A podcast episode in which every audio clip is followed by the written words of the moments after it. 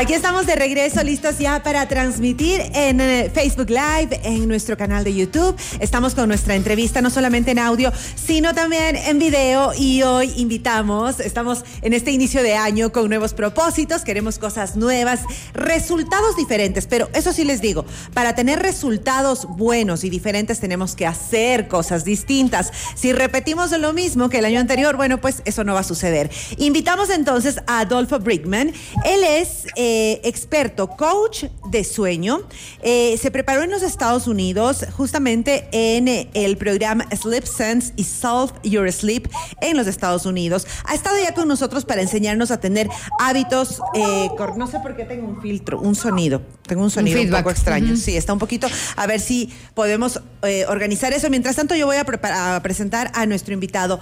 Adolfo viene para contarnos acerca de por qué despertarnos más temprano trae beneficios para nuestra salud. Mi querido Adolfo, te saluda Nicole, te doy la bienvenida a Café FM Mundo una vez más y me da mucho gusto que estés aquí con nosotros. Cuéntanos por qué a la gente le cuesta levantarse temprano.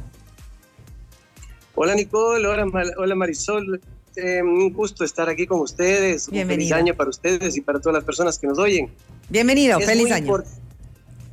Muchas gracias. Es muy importante priorizar el sueño.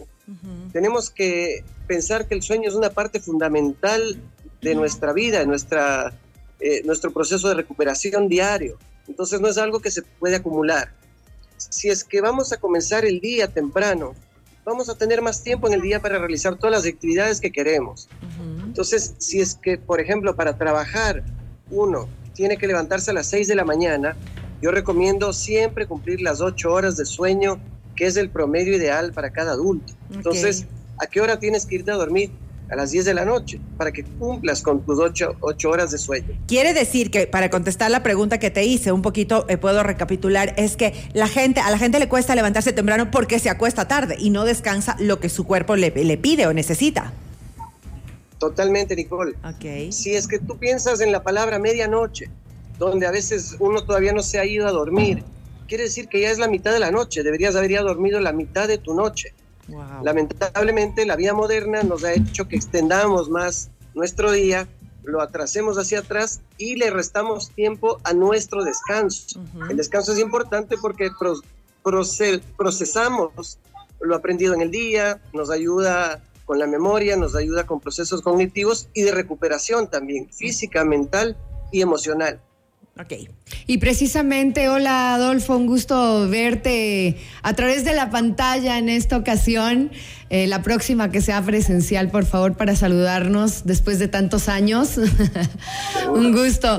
Eh, estaba leyendo también que el tema del sueño tiene mucho que ver con la salud mental. Y justo tú mencionaste algo de eso eh, dentro del equilibrio del ser humano, ¿cierto? Y eh, en, una, investigación dicen que las alteraciones del ritmo circadiano eh, han investigado que intensifican los síntomas de las personas con depresión mayor y la ansiedad los trastornos de humor también que se ven alterados por una mala regulación del sueño. Es decir, eh, para las personas que ya padecen de estos problemas de depresión, sería importante que le pongan atención a los horarios de sueño. ¿Cómo poder eh, regular esto?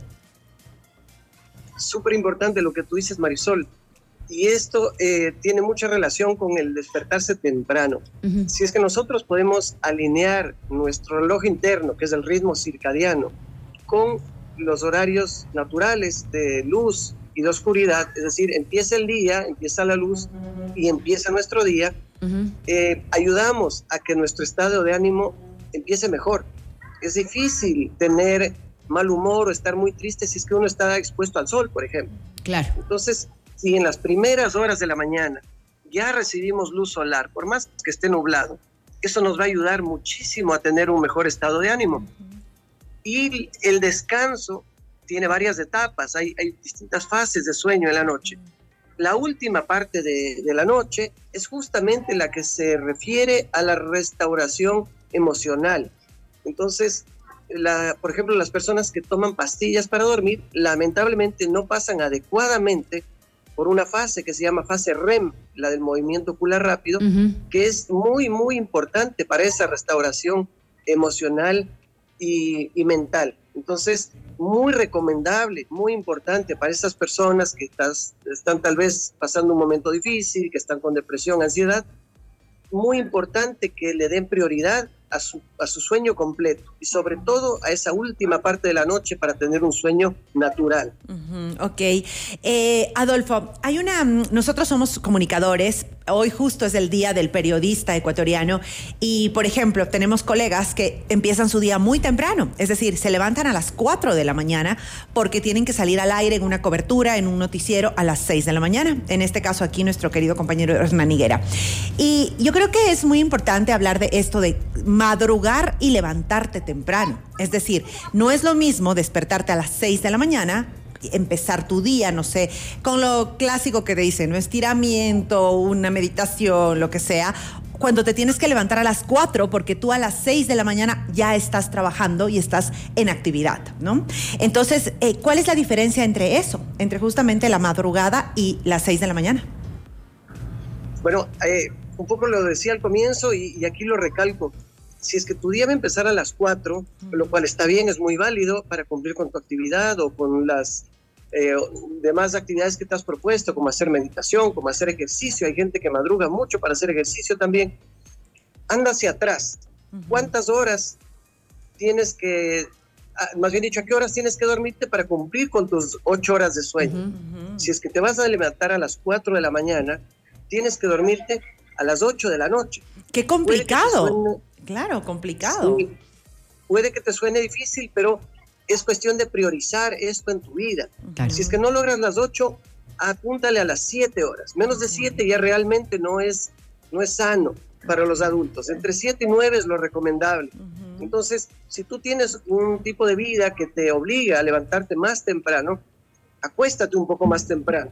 No sacrifiques tu sueño, no sacrifiques las horas eh, de, tu descanso, sino más bien acuéstate un poquito temprano y, vas a ver que no te impacta eh, como si es que estuvieras eh, restándole horas de sueño, durmiendo cinco o seis horas, que realmente no es aconsejable. Ahora, ¿qué pasa, Adolfo, cuando una persona es nocturna, es noctámbula, está más despierta en la noche, tiene más actividad en la noche, se inspira, escribe, hace sus proyectos, trabaja mucho mejor en la noche, pero tiene esta necesidad de sacarle el jugo al día, pero no puede dormir? No puede dormir a las 10 de la noche, por ejemplo, no puede dormirse a las 8 ni hablar, recién está comiendo, creo que a las 8, este, recién están cenando a las 8. en el tráfico, Claro, eh, o estás en el tráfico, como dice Nicole, pero el, tema es, además, comer dos horas antes de irte a dormir, es todo, es todo un tema, pero, pero vamos a, a esa parte de, me cuesta dormir a las 10 de la noche o a las 9 de la noche, pero me tengo que levantar a las 6 de la mañana.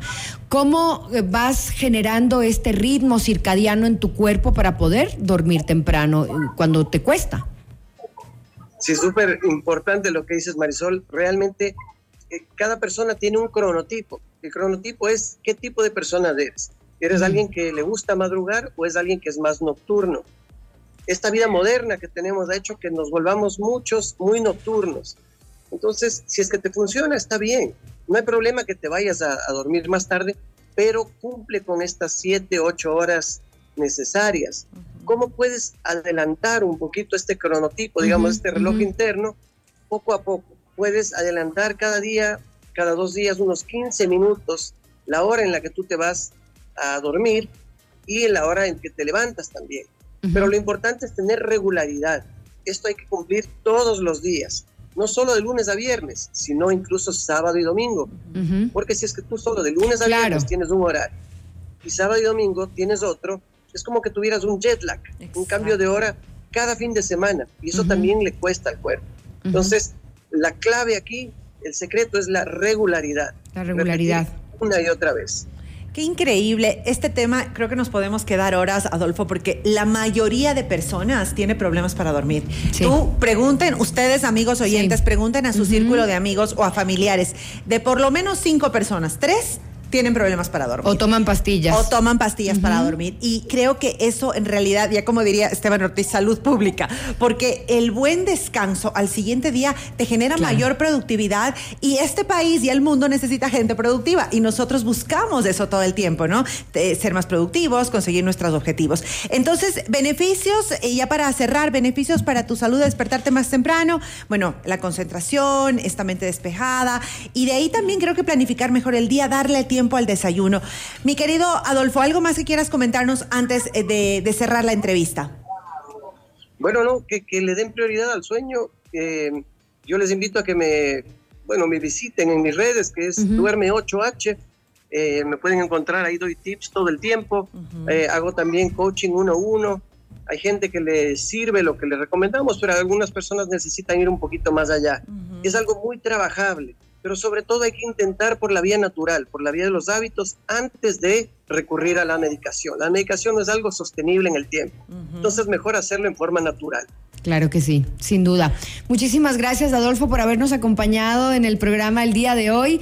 Y ya saben, querida audiencia, si ustedes quieren volver a ver esta entrevista, pues simplemente tienen que ir a nuestro canal de YouTube únicamente o a nuestro Facebook. Ahí van a encontrar nuevamente esta entrevista sobre el sueño, que es muy, muy, muy importante tomarlo en cuenta. Vamos a continuar con más en Café FM Mundo.